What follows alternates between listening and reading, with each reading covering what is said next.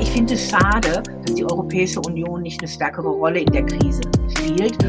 Also ich bin nicht der Meinung, dass wir jetzt unseren Föderalismus auch zu diesem Thema mal grundsätzlich überdenken sollen. Ich gucke sehr genau hin, aber nein, das ist jetzt für mich im Moment nicht die Zeit, über Karlsruhe, über Verfassungsbeschwerden nachzudenken. Ich denke, wichtig ist, dass auch kritische Stimmen zur Gesetzgebung, auch zur notwendigen Beteiligung des Parlaments hörbar sind die, die infiziert sind, die nicht dann in eine gefährliche Situation kommen, die müssen ja auch nicht eingesperrt werden.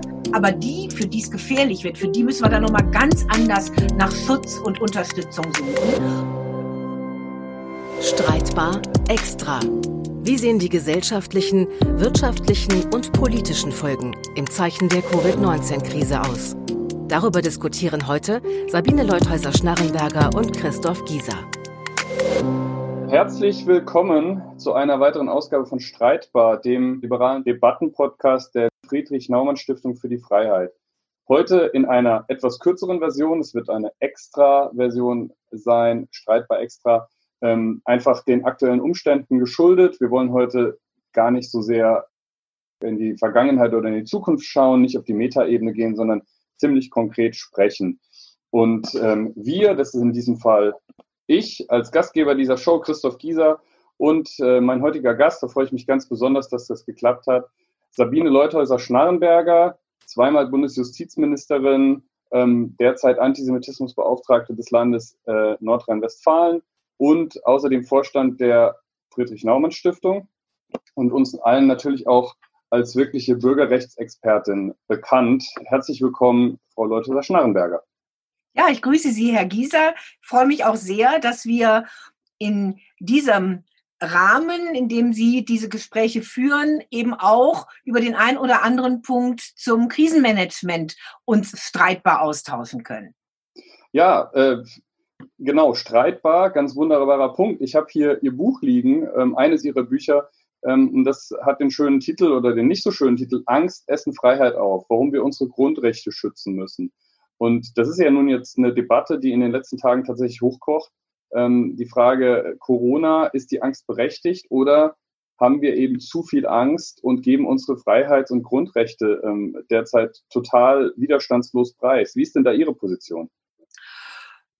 Ich bin ja, und das zeigt ja auch der Buchtitel, schon der Meinung, dass leider Bürgerinnen und Bürger in einer Krisensituation, aber auch das war häufig bei der organisierten Kriminalität, bei auch nicht so starken Bedrohung, eher bereit sind, Freiheitsrechte hinten anzustellen, nach dem Motto, ist schon nicht so schlimm, ich bin auch nicht so betroffen. Ich glaube, heute haben wir eine Situation, wo mit der Pandemie, mit diesem Coronavirus natürlich äh, schon eine Gefährdung vieler Menschen da ist, sich zu infizieren und vielleicht dann krank zu werden und äh, was auch als Schutzgut jetzt ja immer genannt wird, das funktionierende Gesundheitssystem äh, in den Blick zu nehmen ist.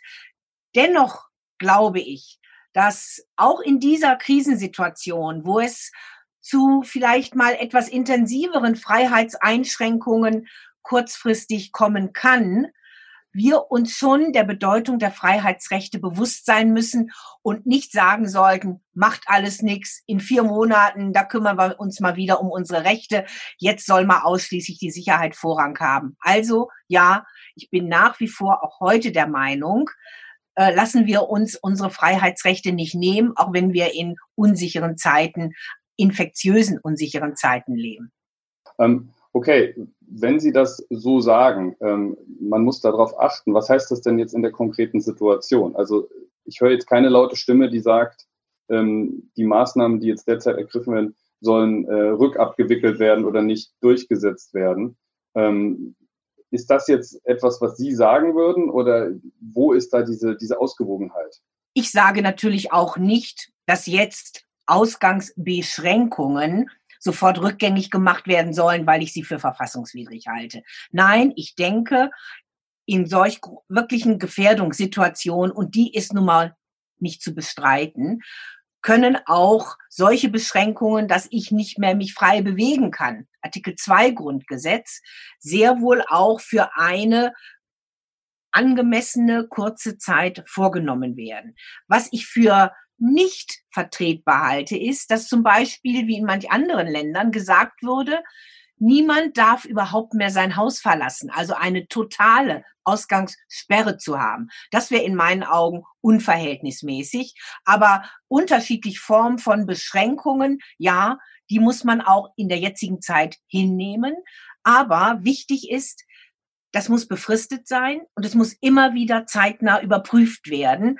Ist es noch gerechtfertigt? Wie hat sich die Situation, Infektionen, Ansteckungsgefahr, Situation im Gesundheitsbereich, in den Krankenhäusern entwickelt? Dürfen wir daran festhalten oder muss man schrittweise zurückgehen und lockern im Interesse der Freiheitsrechte der Bürger? Bevor wir zur Frage kommen, wann wir wieder lockern können, vielleicht nochmal, es scheint ja derzeit sowas zu geben wie zwei Schulen. So ein bisschen die NRW-Schule mit Laschet an der Spitze, die ähm, versucht, die Einschränkungen immer noch ein bisschen äh, nicht ganz so hart zu halten. Und dann gibt es auf der anderen Seite die Schule Söder, wenn man so will, die Schule Bayern, ähm, mhm. wo das durchaus ein bisschen härter gehandhabt wird. Also wenn ich Sie richtig verstehe, sagen Sie jetzt aus einer verfassungsrechtlichen Perspektive, ist beides noch im Rahmen für den Moment. Ähm, aber Sie, Sie wohnen ja in Bayern und Sie sind viel in NRW. Ähm, gibt es denn da irgendwie eine Sympathie, Neigung? Sagen Sie, ähm, mhm. Sie sind da eher Team Laschet oder Team Söder oder kann man das so nicht sagen? Also ich glaube, ganz so als ein Gegensatz kann man es nicht sagen, aber es gibt eine sehr unterschiedliche Art und Weise, mit diesen Themen umzugehen. Herr Laschet und da sind meine Sympathien bei ihm, ist eher abwägender, sagt auch bei jeder Gelegenheit, wir erleben ja fast jeden Tag Pressekonferenzen oder Pressemitteilungen, äh, man muss immer genau hinschauen, wie lange können wir Freiheitsbeschränkungen aufrechterhalten, wann müssen wir davon auch wieder schrittweise Abstand nehmen. Herr Söder sagt eher, jetzt müssen wir mal sehr dezidiert vorgehen. Wir haben ja hier auch keine Ausgangssperre in Bayern, sondern Beschränkungen. Ich kann also auch rausgehen, ich darf auch joggen, ich darf auch spazieren gehen, aber eben alleine und auch mhm. nicht mit einer fremden Person. Ähm, und äh, will aber eher den dynamischen, den jetzt nicht in Abwägungen sich ergehenden Ministerpräsidenten darstellen. Also ich denke, es ist einmal eine unterschiedliche Art auch des Herangehens. Ähm, aber schon auch ähm, eine unterschiedliche Art will man eher in Deutschland was zusammen machen, koordiniertes Vorgehen der Länder, ähm, das heißt auch Föderalismus oder Föderalismus in dem Sinne, da können auch ruhig ein paar Länder vorpreschen die anderen sind so langsam, die sollen dann nachziehen. So, das ist auch ein bisschen, denke ich, mit dem Person Söder und Laschet verbunden. Da bin ich auch eher ähm, so beim Laschet ähm, bei seiner Herangehensweise. Er will möglichst viele zusammennehmen, viele Länder. Aber das, was der Söder macht, ist in meinen Augen jetzt nicht etwas, was den Rahmen sprengt. Okay. Also er hat halt eine andere Art. Ne? Er ist auch dynamischer und ganz ehrlich, alle beide haben auch noch immer was anderes im Hinterkopf. Okay, das mag natürlich sein, ist trotzdem vielleicht auch für den einen oder anderen äh, überraschend, ähm, dass Sie an der Stelle zumindest ähm, Söder jetzt nicht so hart attackieren. Ähm, aber Nein, das, das scheint offensichtlich auch, auch, mit, der, mit den Umständen derzeit zu tun zu haben. Ne? Ja, ich mache es auch nicht, weil er schon auch bei berechtigter Kritik einsichtsfähig ist. Denn das bayerische Infektionsschutzgesetz ist ja geändert worden. Sein Vorschlag, der der Regierung, ist geändert worden, dass der Landtag diesen Infektionsnotstand feststellt und nicht nur allein die Regierung. Und das gesamte Gesetz ist befristet bis Jahresende. Beides wollte er nicht, aber dann hat er gesehen, da gibt's doch eine breite Stimmung, ist zugegangen. Das finde ich wiederum auch einen positiven Aspekt dabei. Und ich glaube, jetzt geht's wirklich darum, dass wir äh, uns damit beschäftigen müssen, wie soll es nach dem 19. April weitergehen? Was bedeutet das im Moment für die Leute, mhm. für die Menschen? Ähm, Stichwort Infektionsschutzgesetz. Das ist ja nicht nur auf äh, Landesebene in Bayern ein Thema, sondern auch auf Bundesebene. Ähm, wenn man jetzt äh, mal schauen will, wo am ehesten eine konkrete Gefahr für Freiheitsrechte auch über diesen 19. April oder die nächsten Monate hinaus besteht, ist das so ein Blick, den Sie da in diese Richtung auch wenden würden? Ähm, das Infektionsschutzgesetz oder vielleicht auch das Gesundheitsministerium als solches mit den Ideen, die da momentan kommen? Oder ähm, ist das eine falsche Fährte? Nein, das ist schon ein wichtiger Aspekt. Also das Infektionsschutzgesetz, das es auf Bundesebene schon seit dem Jahr 2000 gibt, hatte man damals die Masern auch besonders, damals schon im Blick, ist jetzt nochmal sehr umfangreich geändert worden in dieser Woche mit einer Fülle von Ermächtigungen und äh, Beauftragungen der Exekutive, der Regierung oder teilweise auch nur einzelner Ministerien. Und der Gesundheitsminister Spahn hat ja einen Punkt nicht durchsetzen können bei diesem Gesetzgebungsverfahren. Das war ähm, die Möglichkeit, dass man mit die GPS-Ortungsdaten übers Handy von allen Bürgerinnen und Bürgern sammelt, speichert, personenbezogen speichert, mhm. auswertet und dann schnell weiß, ähm, wer waren denn die Kontaktpersonen um einen Infizierten herum. Das macht China in noch weit ausgefeilterer Form und ja, noch. Das ist ja nicht unbedingt das Land, mit dem wir uns äh, vergleichen wollen. Ne? So ist es. Und das steht natürlich noch an mit Blick auf Freiheitseingriffe. Da wird natürlich dann in die Privatsphäre, in den Datenschutz äh, eingegriffen. Das hieße ja Bewegungsprofile zu, äh, äh, zu erstellen, sehr umfassend. Das gibt's also jetzt nicht in Deutschland, aber er will ja Vorschläge machen. Ähm, Herr Spahn hat angekündigt, ähm, doch dazu nochmal eine Regelung äh, zu versuchen durchzubringen. Und darüber muss man jetzt reden. Man wird bestimmt einiges an Daten auch verwenden können, mhm. aber die Leute alle zu zwingen, eine App zu haben, mit der sie sämtliches Verhalten an alle Gesundheitsämter geben, vollkommen unsicher auch, wie die dort gespeichert mhm. sind. Weil in Österreich wurde ja die Plattform sehr schnell dann auch gehackt mit sechs Millionen sensiblen Daten. Das, glaube ich, wird so nicht gehen. Aber man wird vielleicht so ein Mittelding mit Freiwilligkeit, mit Zustimmung mhm. beim Runterladen der App finden können. Das ist im Moment im Gespräch. Aber diese Überwachung von Staatswegen bis in die einzelnen privaten Verästelungen, die wird es bei uns auch mit der Krisensituation nicht gehen. Okay, also ich höre da so ein bisschen raus, Sie gucken schon sehr genau hin, aber Sie haben jetzt noch nicht Ihre nächste Reise ähm, nach Karlsruhe zum Verfassungsgericht gebucht.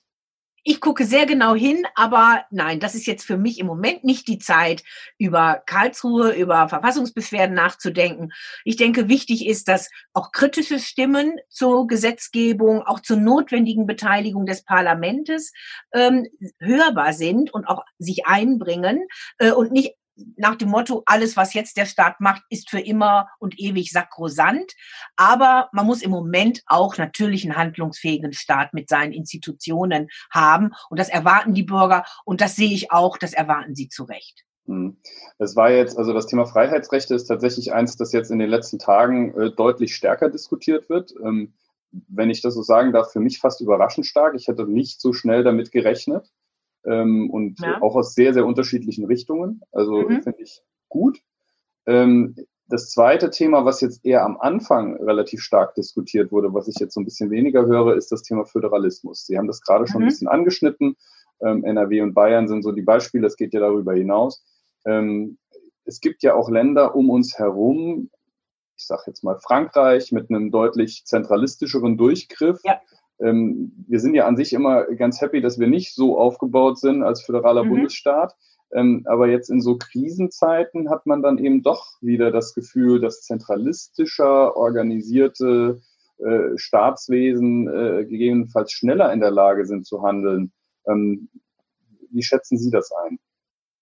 Also ich äh, bin nicht der Meinung, dass wir jetzt unseren Föderalismus äh, auch zu diesem Thema mal grundsätzlich überdenken sollten. Natürlich muss auch so ein Vorgehen mit drastischen Maßnahmen, die man ja teilweise vorher nie gekannt hat in Deutschland seit 49, äh, auch mal beraten werden, auch mit den Ländern koordiniert werden. Aber ich finde es jetzt nicht schlimm und es schadet auch nicht dem Handeln, wenn das ein oder andere Bundesland vielleicht auch wegen Grenzlage, Saarland, Bayern, äh, ein bisschen anders vorgeht oder ein bisschen forscher vorgeht äh, als manch anderes Bundesland. Es hat doch gerade auch mit diesem Bundesinfektionsschutzgesetz jetzt eine ziemlich doch weitestgehend einheitliche Gesetzesgrundlage gegeben. Aber der Vollzug durch die Länder, der soll sehr wohl da bleiben und da sollen die auch mit ihren Möglichkeiten, auch mit ihren vielleicht besonderen Situationen. Wir haben in Würzburg halt eine ganz spezielle Situation in einem Altenheim. Da wird man noch mal ganz anders überlegen, wie geht man da um. Das muss mhm. man vor Ort machen. Also ich denke nicht, dass wir, wie manche schon gesagt haben, jetzt wieder eine Grundgesetzänderung für eine neue Föderalismusreform und für einen stärkeren Durchgriff des Bundes brauchen. Das, was verabschiedet wurde diese Woche, ist ein derartiger riesiger, großer, umfangreicher Durchgriffsauftrag schon an die Exekutive in Berlin, dass man mehr eigentlich im Föderalismus gar nicht machen kann. Okay. Ähm, Gibt es denn andere Beispiele? Also ich meine, Deutschland steht ja auch von den Zahlen tatsächlich vergleichsweise gut da. Das ist ja auch so ja, eines der großen? Fragezeichen, mhm. das wir heute nicht beantworten können. Insofern mhm. ähm, scheint der Föderalismus einigermaßen funktioniert zu haben oder das Gesundheitssystem oder so, man weiß es nicht so genau. Ähm, es gibt aber ja durchaus einige Länder, mhm. ähm, die eher zentralistisch organisiert sind, ja. wo man jetzt sieht, dass ähm, mit ganz anderen, noch viel brutaleren Maßnahmen vorgegangen wird, wo man tatsächlich auch die Frage stellen muss, hat das wirklich mit Corona zu tun oder sieht da jemand eine Chance, seine äh, Kompetenzen mhm. deutlich auszuweiten? Mhm. Ich denke da an Länder in Osteuropa. Ja. Ähm, wie beobachten Sie das Thema denn? Ja, also das beschäftigt mich auch sehr, denn gerade Ungarn als ein Beispielsland äh, mit Viktor Orban äh, ergreift meines Erachtens jetzt die Gunst der Stunde, um Opposition, Demokratie weitestgehend lahmzulegen und auszuschalten. Das ist jetzt in einem Gesetzgebungsverfahren deutlich geworden, was er nicht so schnell durchgebracht hat, wie er gehofft hatte. Das wird jetzt nochmal beraten, ist jetzt nächste Woche Dienstag auf der Tagesordnung in Ungarn, im ungarischen Parlament. Und es gibt eine ganz starke Opposition. Ich glaube, 88.000 Stimmen dagegen, die sich geäußert haben. Denn Orban möchte eben nur noch die Exekutive, sprich den Ministerpräsidenten, sprich Viktor Orban, in dieser Situation mhm. entscheiden lassen. Kein Parlament, nichts anderes, sondern Durchgriff und zwar nicht jetzt nur in einer Krisensituation, sondern natürlich auf Dauer. Ein anderer der jetzt nicht mit Corona in Verbindung gebracht, ja, sich ewig etablieren wollte. Russland und Putin hat jetzt gesehen, durch Corona muss er seine Umgestaltung der Verfassung erstmal aufschieben. Braucht er ja äh, eine Beteiligung der Bürger. Da geht's jetzt nicht. Polen geht eher auch in die Richtung Ungarn, also mehr autoritärer Staat, äh, und weniger Beteiligung der Bürger, weniger Demokratie. Das ist eine Entwicklung, die erleben wir leider ohne Corona schon seit längerem. Also die sogenannte illiberale Demokratie, die man mhm. da schaffen will, was ja in sich schon absolut widersprüchlich ist. Und zu versuchen, den sehr starken Staat mit ganz wenig Kontrolle zu etablieren. Frankreich ist anders. Frankreich mhm. hat aber einen Ausnahmezustand nach der Verfassung möglich, der ziemlich lange immer wieder verlängert werden kann.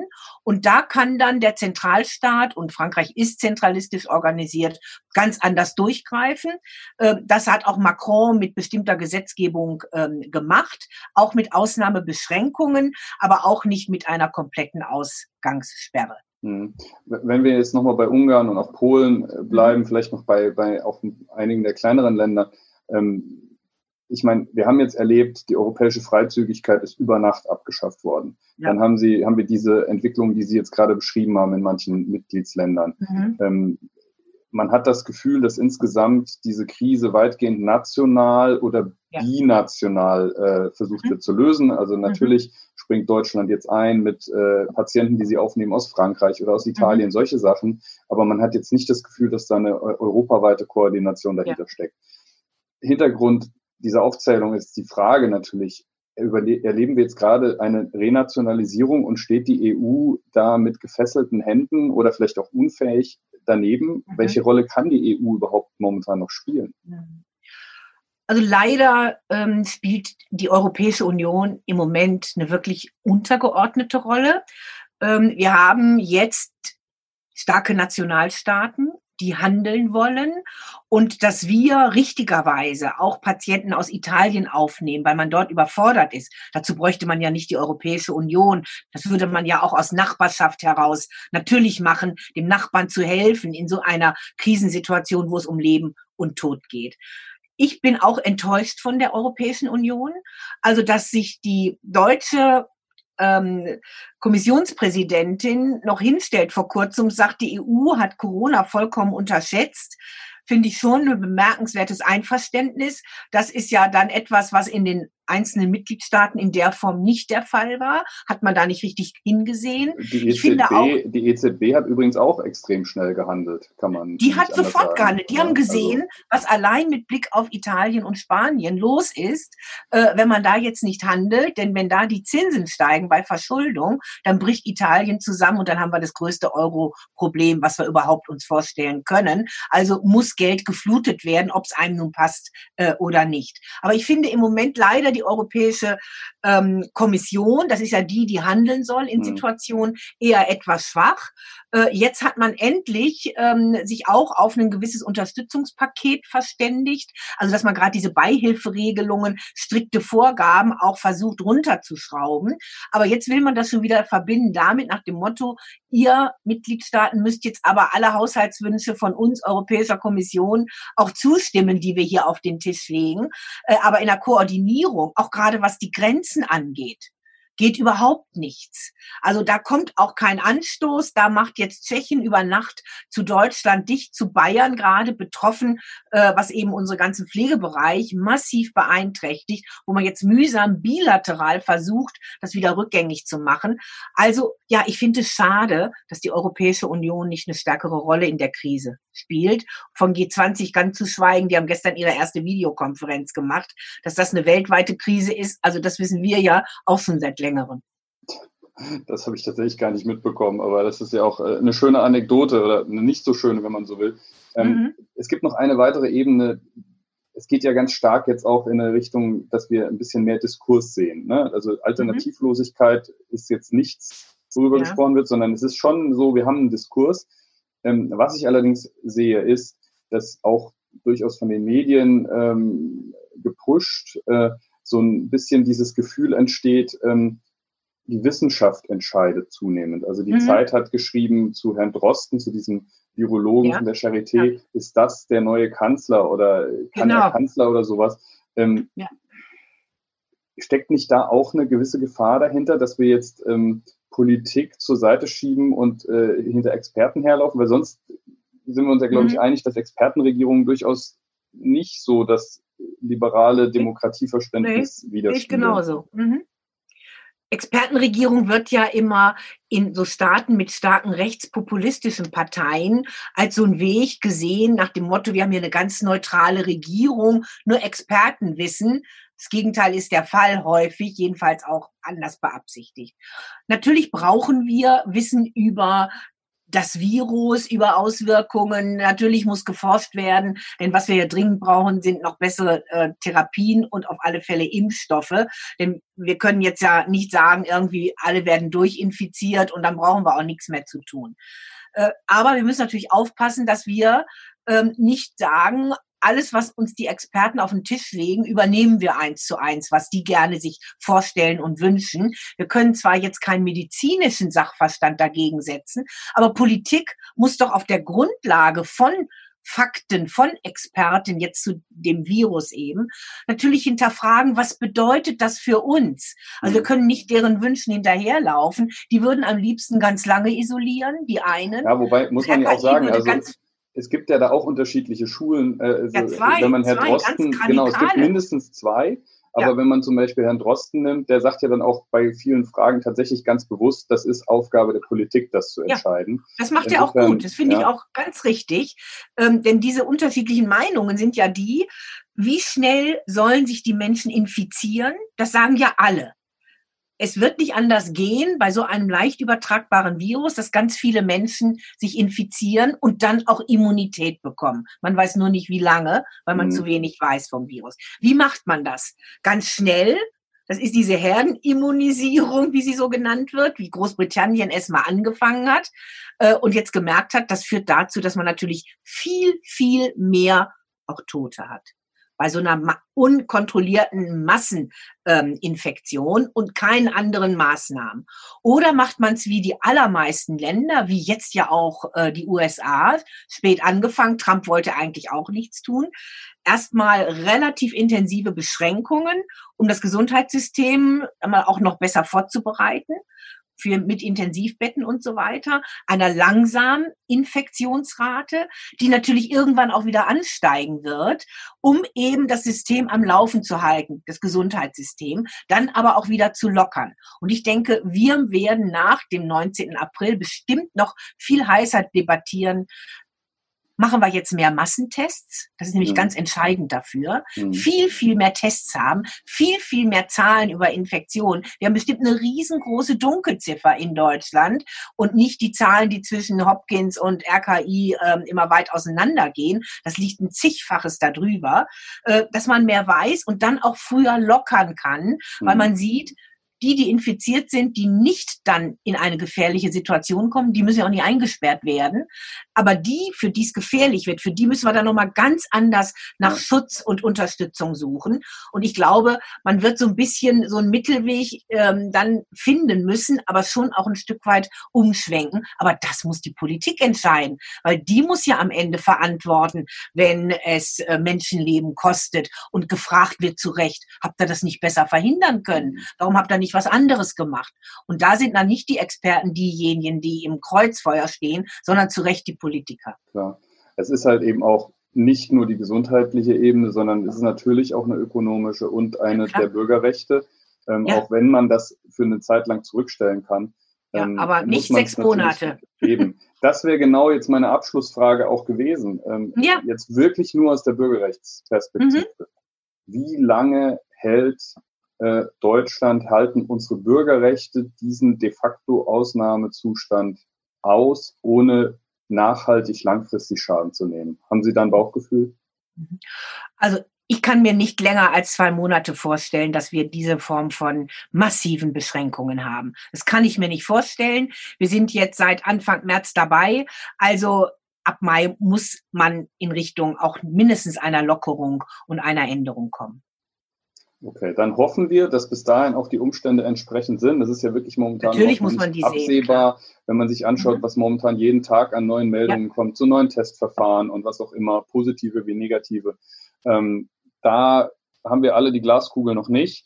Ähm, aber ich bedanke mich jetzt ähm, erstmal für diesen äh, ja, Parforce-Ritt durch äh, ein relativ komplexes Themenfeld in etwas mehr als 20 Minuten bei meiner Gesprächspartnerin Sabine Leuthäuser-Schnarrenberger. Das war sehr interessant. Ähm, ich glaube, es gibt einem auch ein besseres Gefühl jetzt für die nächsten Tage, auf was man achten muss. Ähm, herzlichen Dank für Ihre Zeit Gerne. und äh, bleiben Sie gesund. Ja, und Sie auch und munter und nur noch so grüßen. Alles Gute Ihnen. ja. Dankeschön, ebenso.